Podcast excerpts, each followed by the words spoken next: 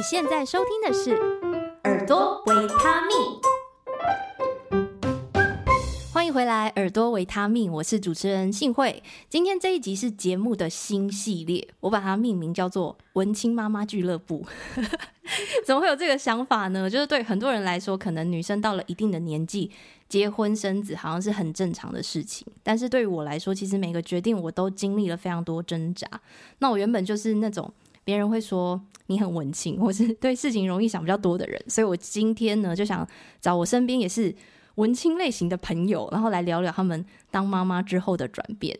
今天邀请到的是二宝妈，然后也身兼平面设计师的云姿叔叔来到节目当中。你好，Hello，幸会。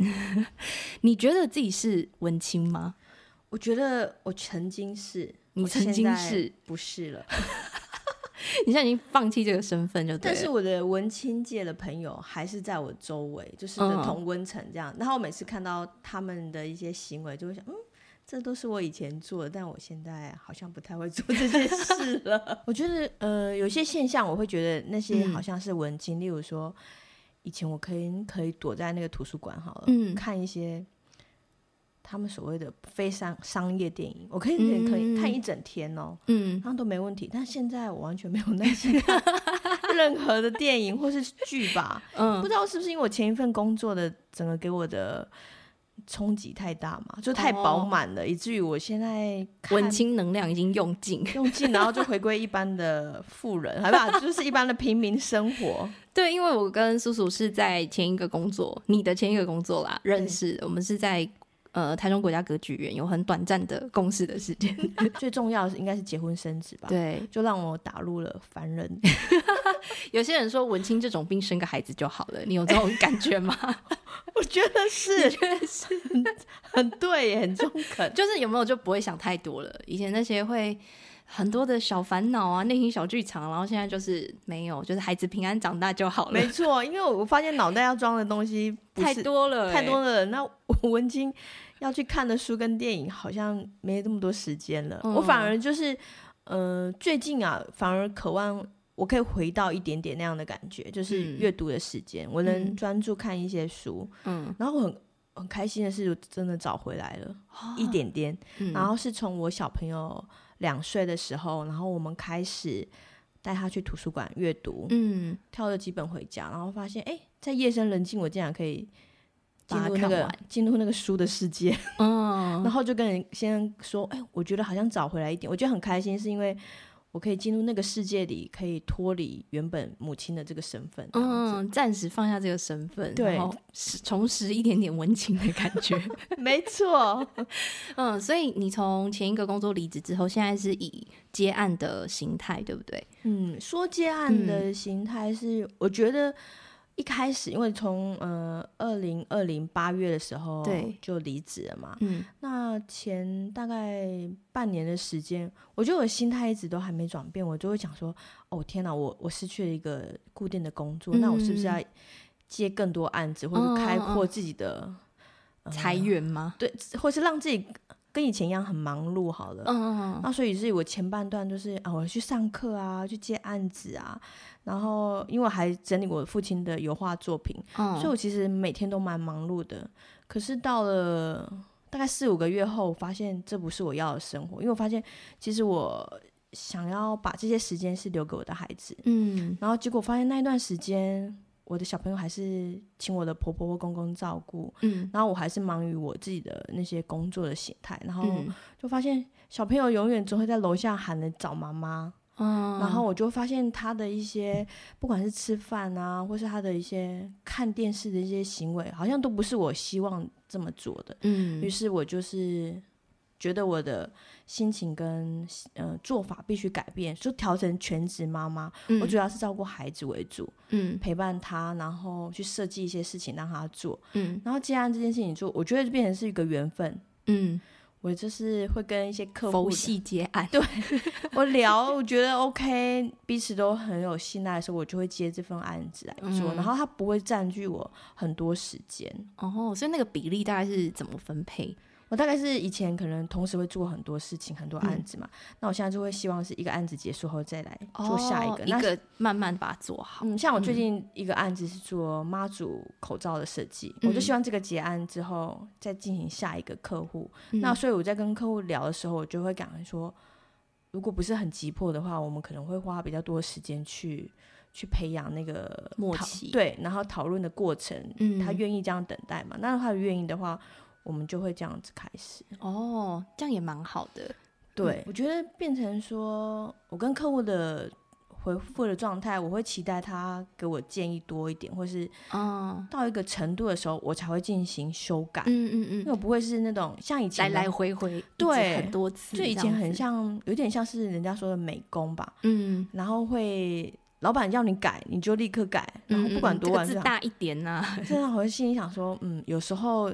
我已经变成一个专业者了，那反而就是彼此冷静一下好了，然后你再看一下你的设计的状态会是怎样，再做调整，嗯、所以不会立即做这件事情。嗯，所以那个脚那个 tempo 是很慢的。哦，那现在这样有达到你比较理想的生活的状态了吗？我觉得是 OK 啦。嗯嗯，对，而且还现在接着怀了二宝。哦，对，我觉得怀了二宝的那个身心啊，嗯。也是很大的转变，就是你体力真的大不如前，嗯，然后就是，对，所以有时候因为我不晓得，可能我以前设计的那个形态跟心思，当然都是半夜来的。我大概是先生处理孩子完，大概十点过后才开始工作，然后我现在如果超过十二点，哦，我就。就想睡觉了，二宝就会抗议了，我的肚子就开始宫缩，就很紧。嗯，我就跟他先说，哦，我必须休息了，我就没有办法像以前可能熬夜的去为客户赶案子。嗯，所以就是那个状态，我就是一直在调整，就是我能在多少时间短暂，然后完成这件事情，是我的期待值，这样子。嗯嗯嗯，所以现在就是以。佛系的接案，但是 比较多时间是陪伴孩子这样的方式，对，进行生活。嗯，因为我看那个叔叔的 FB，就是常常有设计很多的嗯美术课，我觉得是美术课 给孩子。因为我看你有什么让他们做粘土啊、圣诞树啊什么什么，就感觉很丰富。而且你都是自己设计的，你不是去买那种教具来给他们玩。嗯嗯，这个是你教养的方针嘛？你在设计这些活动的时候，嗯，我觉得。本身就是学美，就是学美术出身的状态。有些时候，我可能会去看你所谓的教具这些事情，然后我心想，嗯，这很简单啊，我不要花这个钱，我自己 处理就好了。嗯，那所以很多时候，我大概就会从那个那个状态，不管是社群啊，一些妈妈们分享，或者是你说你看到的那些教具，我就会从这地方去。去变成是我一个灵感的来源，嗯，然后从 A 转成，哎，这个这种某一个时刻很像我在做设计或是做之前工作的心态，嗯，有时候你需要参考一些东西，哦，但我不会，对，然后我不但不会如法炮制嘛，嗯，那我就会在调成我现有的素材或是我能做到的，呃，为孩子量身定做，算算是量身定做那个状态为主。嗯对，嗯、所以你说我怎么设计？所以一开始的时候，我真的是想说，嗯，是不是要准备很多教具？嗯，确实有花一次吧。嗯、然后我发现，就是妈妈妈妈们最喜欢捡那个瓦楞纸或者回收纸，对，纸箱做各种东西。嗯、那我发现哦，光呃，我第一个帮他做的教具是用那个瓦楞纸做的相机。嗯，那指向指相机就像单眼相机，然后它中间的插卡是可以，嗯、呃，用那个不同的设置去改变。天哪，这感觉很难呢，很难，对不对？然后那个难，我觉得不难，因为当然也是看网络上面他的教学，哦、只是我在做这件事情，不管是割纸或粘纸。我大概花了两两三个小时吧。那小朋友拿到的时候，他很兴奋，大概只有五分钟，因为那时候他还小，不到一岁。那你会觉得那个画面很可爱，嗯、可我觉得这样子哈，CP 值不高，非常不高。我这个投入的时间太多，然后以至于我就后面的所有的教具，我不会花很多时间，我反而就是有一个灵感，然后可能有一个想法之后，我就会开始做。嗯，然后在那个准备材料的过程中。我觉得一个很特别的事情，我会都会先跟孩子预告。嗯，我就是一开始的时候会跟他说：“哎，妈妈明天要什么时间，我们要做什么事情。”嗯，然后你就跟他约定好这件事情，他可能懵懵懂懂，因为我大概是小朋友大概一岁的时候，我就开始做这些事情。嗯，他比较有好像听得懂人话的时候吧。嗯、对，对 然后你就开始跟他点醒，说一开始你做的成效可能没有你想象中的这么好。嗯，然后你会发现玩了几次，例如说，我举例就是玩粘土这件事情好了。嗯。粘土，我大概从八岁的时候，从面粉嘛，面、嗯、粉揉成那个粘土，嗯，然后我是塞满了一些绿豆、红豆，嗯，然后去让他去用手指去拔那个豆子。那我会是让他在吃饭前等待的时间，他就坐在他的餐椅，他没事做，嗯，然后就让他去拔那个豆子，嗯、然后他就是玩的状态。你就会觉得，哎、欸，他开始有点专注力了，嗯，对。然后大概过了没，我不会很频频繁的做每一件的主题都会一样。嗯、我大概过过了一两个月之后，哦、我再来玩粘土这件事情，嗯，他好像专注力有了，但是可能也不久，嗯。但我发现大概在一岁九个月吧，嗯，很特别是，就是有可能是他的大脑对很多事情的认知有一点。具体的行程，嗯，他可以投入其中。然后我甚至，因为我的粘土是自己做的，是用面粉，嗯，然后平底锅加油这样子，嗯，就是一个天然的一个天然的粘土。那如果你去买那个的话，可能要三四百块，但我成本可能不到 三十块。然后做完就把它冰在冰箱，嗯，然后它也不会坏。嗯，那我就从那个煮面团。比例啊，然后搅拌这些都让他参与，嗯，那我觉得这也就是一个让他有事情做，然后妈妈也可以轻松，嗯、就是我们让那个游戏时间是拉很长，可以到九十分钟以上，嗯，你不会是你很认真的准备两小时，然后结果他玩他只玩五分钟，我就觉得不行，我总是要让他在前期的时候准备的时候，嗯、他就一起参与这件事情。嗯那我也轻松这样子，对，这就是育儿的最高境界啊！要让小孩忙，妈妈不要忙，就是一起忙了。然后因为过程你就会发现有很多事情，它的一些细微的成长跟变化，嗯，对。然后我就觉得，哎、欸，这个这个过程很不可思议，嗯，然后就哎、欸，慢慢的就会真的把重心放在育儿这件事事情上面，嗯，然后就还蛮享受的，嗯，对。那你有比较特别重视艺术的发展吗？因为刚刚我提到你可能自己也是学。设计有一些美术的背景，然后父亲也是画家，嗯、有特别重视这一块吗？其实我觉得不是重视，嗯、有可能是因为这件事情我本身就比较擅长，嗯，那因为可能从小那个环境，然后以及这件事情我是可以可以轻而易举的去取得，以及我。我可以去开发它怎么去变化这样子，嗯，那你说其他部分我也很想啊，音乐啊，嗯、但是我就是音感真的很不好，我就想说，嗯，我的孩子如果会弹琴会打鼓也很好，嗯，可是妈妈就是没办法，我发现那个孩子的天赋跟状态，他他就会显现出来呢，嗯，他就很特别，嗯，然后那因为像我先生他家他是做木工的，对，就是做家具代工，嗯，所以某一个程度。呃，在育儿期间，我大概就会每天带他去木工木工厂，哦、然后去去玩，去玩。那因为我就是一个不怕他呃去探索任何事情的一个妈妈，嗯、所以我就是他如果到木工厂，他想要爬或想要拿各种工具，如果在我的，因为我都会看看着他嘛，嗯，不会有危险的状态，我都会让他去，嗯。可是如果在一般 一开始，我的公公婆婆可能。我很紧张，嗯、他们就是属于一大部分的，呃，传统的阿公阿妈，就是会担心这些、嗯、啊，这不行，这北塞，这北塞，这个很脏啊，这个会受伤。但是如果我在，或是我跟他相处，我都说可以啊，他都会看我，我就说嗯，妈妈觉得你可以，你就去。他想要爬，我就让他爬，嗯，那我就会让他去去尝试。那一开始我公婆也是很紧张，到最后面他们也就是。也不紧张了，因为只要我在，嗯、他们就觉得反正孩子不会受伤。然后我发现这样子对小朋友的他整个发展是是有点很大影响。我发现我孩子不怕神，然后他真的很多时候都充满着好奇。嗯，然后别人不敢做的，他都会说他可以。然后我就后面都会说：“哎，你会害怕吗？你会怎样？”说不会啊。嗯，所以他就是一个。充满好奇心的孩子啊，我觉得在某一个程度，可能妈妈也很影响他这样子。嗯，对。哎，我就不怕生这个好像还蛮难得的，因为很多小孩子看到陌生人可能就会哭之类的，所以他都不会。应该是说，嗯，我很多时候都会提前先跟他讲说，哦、等一下我们要遇到谁，然后我们要跟他 hello 哦，嗯、就是跟他说要你好 hello 这件事情。那他从小都知道这种，所以他现在。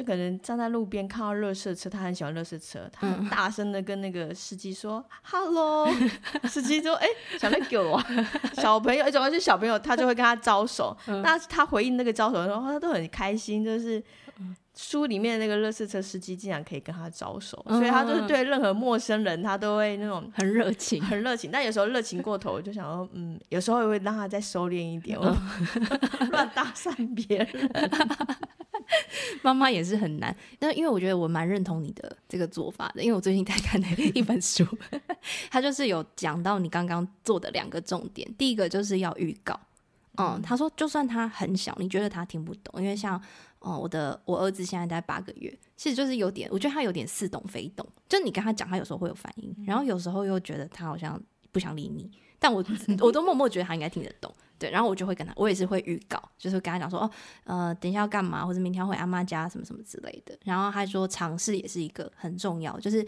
你不要去干涉他要怎么玩，嗯、你应该是呃建立了一个相对安全的环境，然后就让他自己去玩。就是他不鼓励大人要取悦小孩，或是一直告教他要怎么做，就是让他自己去探索。嗯、对对，然后我就觉得，哎，刚跟刚你的做法好像有点不谋而合，嗯嗯，对啊。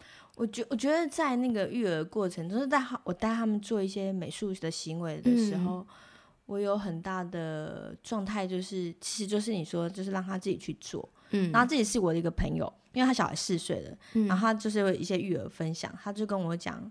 嗯、呃，你不要给孩子太具象的东西。很多时候，他在小朋友在五岁以前是他的很很重要的、嗯、大脑发展最快的时期。他他有他自己的世界跟他自己的图像，嗯、你不要去告诉他说云怎么画或房子怎么画，嗯、那是反而是会框架。然后他他特别提醒我说，你不要买涂鸦本给他涂。嗯，就是有那种印好那个印好拿给他上色这件事情，他说千万不要这样做，你就是扼杀他的创意的发展。所以，嗯、呃，就像我会画，我我发现真的是这样子。我我大概就是给小朋友画，嗯、呃，如果是用水彩什么的，嗯，我大概就是在观察他会创造出什么东西。我不会跟他讲说，哎、嗯，等一下要干嘛干嘛干嘛，嗯，反而就是他的演变反而会超越于妈妈。哦，他会给你你没想过的东西，对，那既定的既定的框架。然后我觉得，哦，真的不可思议。所以我每次带他做这些事情的时候，说。后面得到的回馈就是又惊又喜，然后当然那个要收拾的状态，心脏要够强，嗯、因为有时候画水彩，他整个人就是到处都是这样，画的脸啊，画了什么，那我如果是大人看到的话，可能就疯掉了。嗯，但妈妈都要，我都要保持冷静，嗯，然后心里就会在想说，糟糕，等一下我怎么善后，然后怎么把它拉回到原本的状态，嗯，然后我就发现这个过程也是在训练我，嗯，可以快速的。恢恢复现状，嗯，然后最近保持冷静。对，最近我发现两岁，大概他现在已经两岁四个月了。嗯，我开始会告诉他说，呃，你必须要一起收拾后面的状态。嗯，嗯，那他有一些环境，我会先跟他讲说，在这个环境里，我们可以玩到什么样的范围？嗯，不能大肆的玩。嗯，那以前我可能让他大肆的玩，就是他想要。喷啊！想要甩画笔，想要干嘛干嘛。他有时候我就在房间里进行的，我也不想我被单很难清洗，嗯嗯嗯、所以我就在提前就是一直跟他讲，然后让他参与后面的整理。他就会跟我讲说：“妈妈，我觉得这样子不好玩。”然后我就说：“ 对。”所以那过程我已经控制他不要怎样，但他还是很想要这样子。嗯、所以他于是他做了那些事情之后，他就要自己来一起清理。那我觉得这也是一个他成长的过程，他必须要做一点改变，这样子。嗯、对，就因为越来越大了，比较听得懂了，就要开始加入后面的妈妈，比较不会那么累。对。那他有没有比较喜欢你带他做的某一些嗯？内容，我觉得有有几个可以推荐，就是有一个叫悄悄，嗯、我自己把它取作悄悄 ice，就是一般我们买的那个鸡蛋嘛，嗯，那鸡蛋把它留壳回来之后，嗯、你把它里面可以塞一些小动物啊、嗯、小零件，嗯，然后加水，嗯，然后通常我会再滴一些食用色素，哦，让它有颜色，然后冰在冷冻库，嗯。然后我们就会说，我们来玩悄悄爱死哦，所以他就会剥蛋壳，剥、oh. 完蛋壳之后，他就看到有一个很像恐龙蛋的那个状态，嗯、但他不知道是什么东西，嗯、于是他又拿了他最喜欢的木锤，在那锤它，嗯，他摸到就是鸡蛋冰的感觉，嗯，然后他给剥那个手的灵活度，哦，剥蛋壳，就要敲到就发现是什么东西，他又有惊喜，哦，就是这个游戏我们玩了很多次，然后他也很喜欢，然后因为我每次。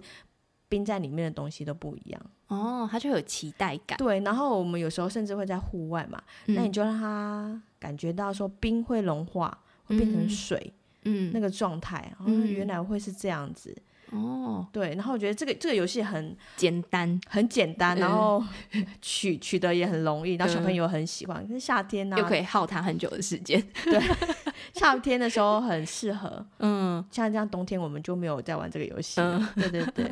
然后有冬天比较适合的吗？冬天比较适合，我觉得粘土吧。我刚刚提到那些粘土，用面粉做的，对，用面粉做的。它有一些网络上你都可以找得到，找得到，就用中筋面粉，然后加一些食用油跟盐巴就可以了，就可以，然后就可以像外面那个叫乐高还是什么的，他们自自制的粘土，对，完全就是一就是一样的，一模一样，而且又真的不用花大钱去买，有的号称就是什么可以吃，什么比较环保的那一种。真的不用，小朋友吃下去也没关系，因为他就是他就是面粉做的，只是说我我们会一起重复玩，每次玩完之后，我就是再把它分回去原本颜色，然后冰在冰箱。嗯，下次玩的时候，现在他这个年纪，他会主动告诉你他想要玩什么。以前都是我安排给他，嗯，我预告要玩什么。现在我会问他说：“你今天想要做什么事情？”嗯，然后他在他的记忆库里已经有几套游戏方法，他就会跟你说：“我要玩粘土。”那我们就会去做这件事情，嗯，我就开始会尊重他想要做什么事情，嗯的的状态。我觉得那个改变好像也又有一点不一样，嗯。然后还有一个，我觉得还有两个啦，一个就是阅读，嗯，阅读就是我们从小就就讲书给他，然后两岁之后我们开始带他到图书馆，图书馆，然后他就开始期待了，因为家里的书，其实我买的书真的目前不会超过十本吧。然后有一天我就转念，就觉得哎，去图书馆借。也是很好的，嗯、然后就是大概一个月借一次，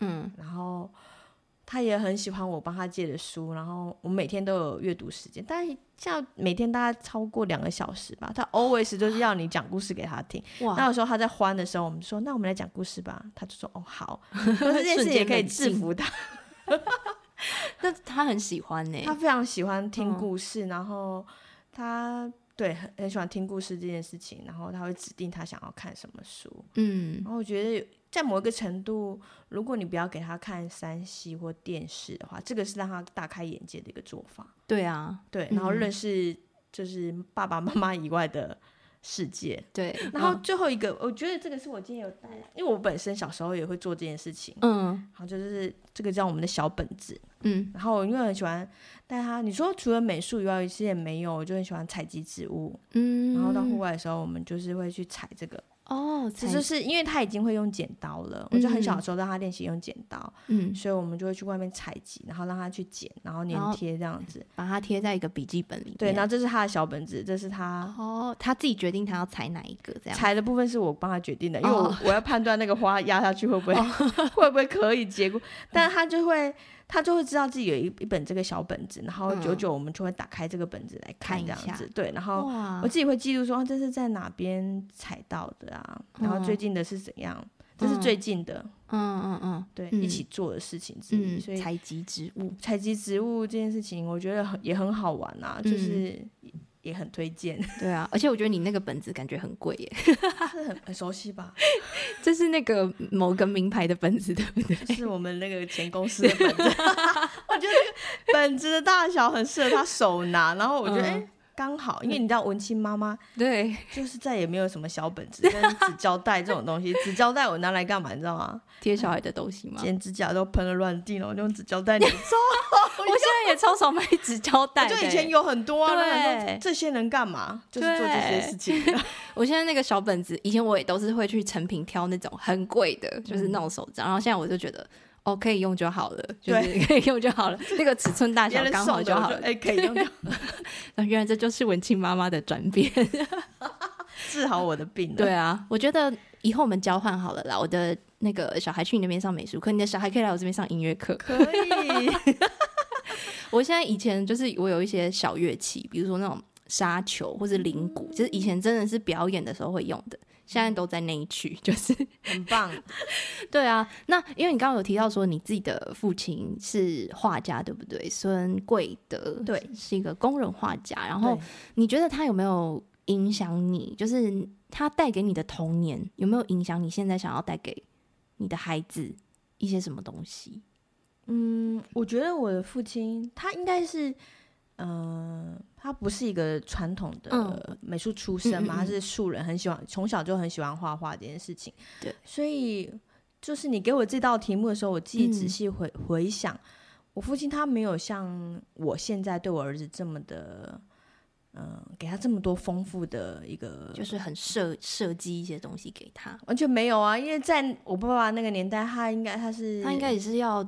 扛家计这样子，对、嗯、对，那只是他很喜欢画画这件事情，他他在某一些程度，他投射着给他的孩子，例如说，嗯、我的记忆中，我的小时候的家里充充满着那个油画的味，我们家是透天嘛，嗯，然后我爸爸就是他在创作的时候，他常常就是换来换去，嗯、那油画跟。亚麻仁亚麻仁油，嗯，它是一个调和油，嗯，就在我家空气中就是布满常常，然后因为我爸就是一个不拘束的人，所以常常你就会不小心就沾到颜料，嗯，所以每一间房间都是他的作画现场，他有时候想换这里就换这里，嗯，那到处都是那个油画的现场，嗯，然后我记得我小时候，我爸爸有跟我们讲过，因为他有四个孩子，嗯，他就让这四个孩子都去做画画这个举动跟状态，他发现。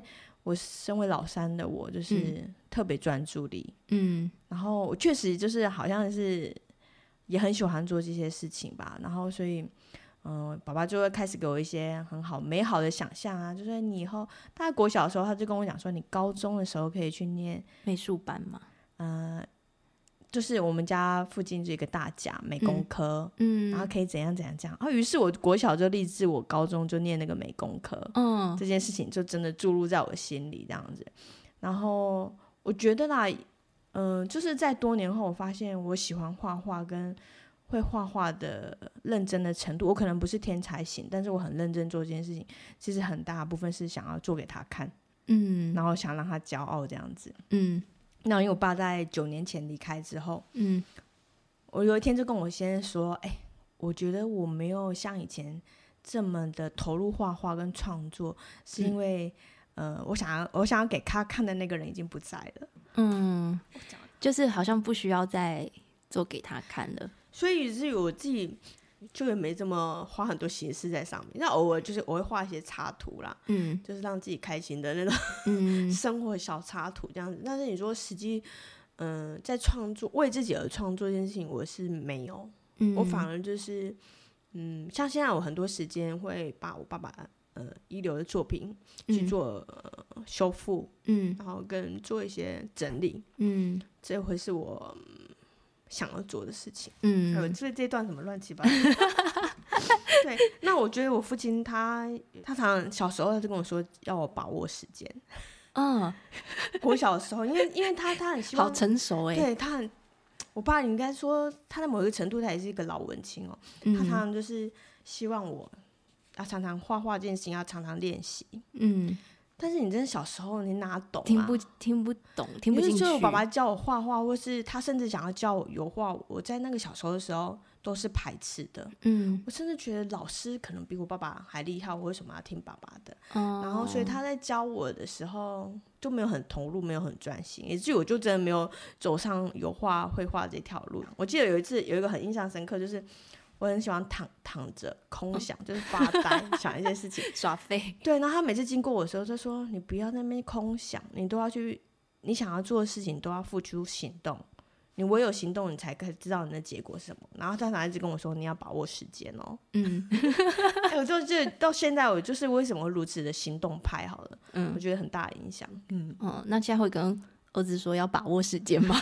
有哎、欸哦，真的吗？真的，我现在都会跟他说。因为有时候他会欢欢嘛，嗯，他就是在一个点一直走不出来，这边一直哭闹，然后我就会让他，嗯、我就会常常因为白天就会把窗帘打开，嗯，然后就跟他讲说，你看一下外面天空哦，现在是亮的哦。如果你再不把握时间，等下就暗暝摸了，暗暝摸我们就要吃饭睡觉，又一天就过了哦。嗯，所以他很明白，就是 时间在流逝。对，他不应该就是在原点那边。走不出来，然后就赶快穿好裤子什么的，然后我们赶快带他去做一天的其他时间。嗯，常常都会说阿明摸咯，你不要再浪费时间了，还是要把这个信念默默的传承下去。然后还有这个美术的细胞吗？感觉是这个天赋。我在他这个嗯所谓的黄金期，嗯，我能带给他的养分就这样子。那他、嗯、他可能会对他的其他的发展。嗯，我觉得应该都有帮助吧。嗯嗯嗯。那不管他以后要走什么音乐也好了，数、嗯、学或者什么，嗯，我都我觉得我都会支持他。只是说在这个阶段，我能给他的养分是这些。嗯，就是有点像启发他，然后可能有些创意啊，对任何事情都保持好奇，然后可以去尝试，这是我很有想要对他做的事情。这样子，嗯，对。那从就是离职到现在的这个接案的状态，你自己会不会有一些职涯跟？育儿的挣扎，就是比如说你工作就没办法陪小孩嘛，可是你陪小孩好像某种程度你又要牺牲掉一点点工作。嗯、一开始真的会有这种东、嗯、这种，嗯、呃，你你你说的职涯这件事情，但是后面我自己的心境的改变，我觉得育儿就是我的职涯。嗯，因为我觉得人生在每一个阶段，它有不同的任务，嗯、而我的任务是在。这个阶段是要扮演好妈妈，嗯，然后媳妇、妻子，甚至是我妈妈的女儿，因为已经有小孩了，嗯，这个角色不一样。那他就是在我的职涯，他在我人生三十五岁的时候发生了，嗯，那在三十五岁以前的可能大概十五年或十年间，我都是很投入在工作其中，嗯，嗯，那在前期可能是求学，就每一个阶段，这就是我的人生的职职涯发展，我所以。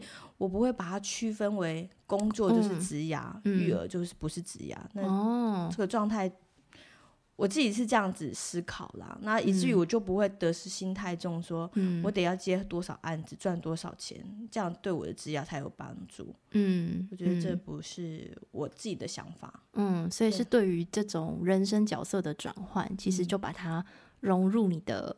你现在可以做到最好的范围里面，对，就是这样。嗯，我觉得还蛮好的耶，我喜欢这个观点。好，今天非常谢谢云芝，谢谢叔叔来到节目当中担任第一集。我之后还有约了一些其他人要来聊这个系列，但是是第一个文青妈妈，那就希望大家喜欢喽。那今天也谢谢各位听到节目的最后，我们就下次再见，拜拜。如果你喜欢这样的节目内容，欢迎你在 Apple Podcast 留下五星评论，并且分享给你的亲朋好友。行有余力的话，你可以在节目资讯栏找到小额赞助的连结，以实际的支持给予节目制作的动力。习惯使用 FB 的朋友，欢迎追踪粉专，一名靠声音吃饭的女子，上头会有公开活动行程以及节目更新资讯。喜欢 IG 的朋友可以搜寻 M I S S 点 H S I N H U I Miss 信会，这里会有更私密一点的生活分享，也欢迎私讯给我你对节目的想法还有心得，请持续锁定耳朵维他命。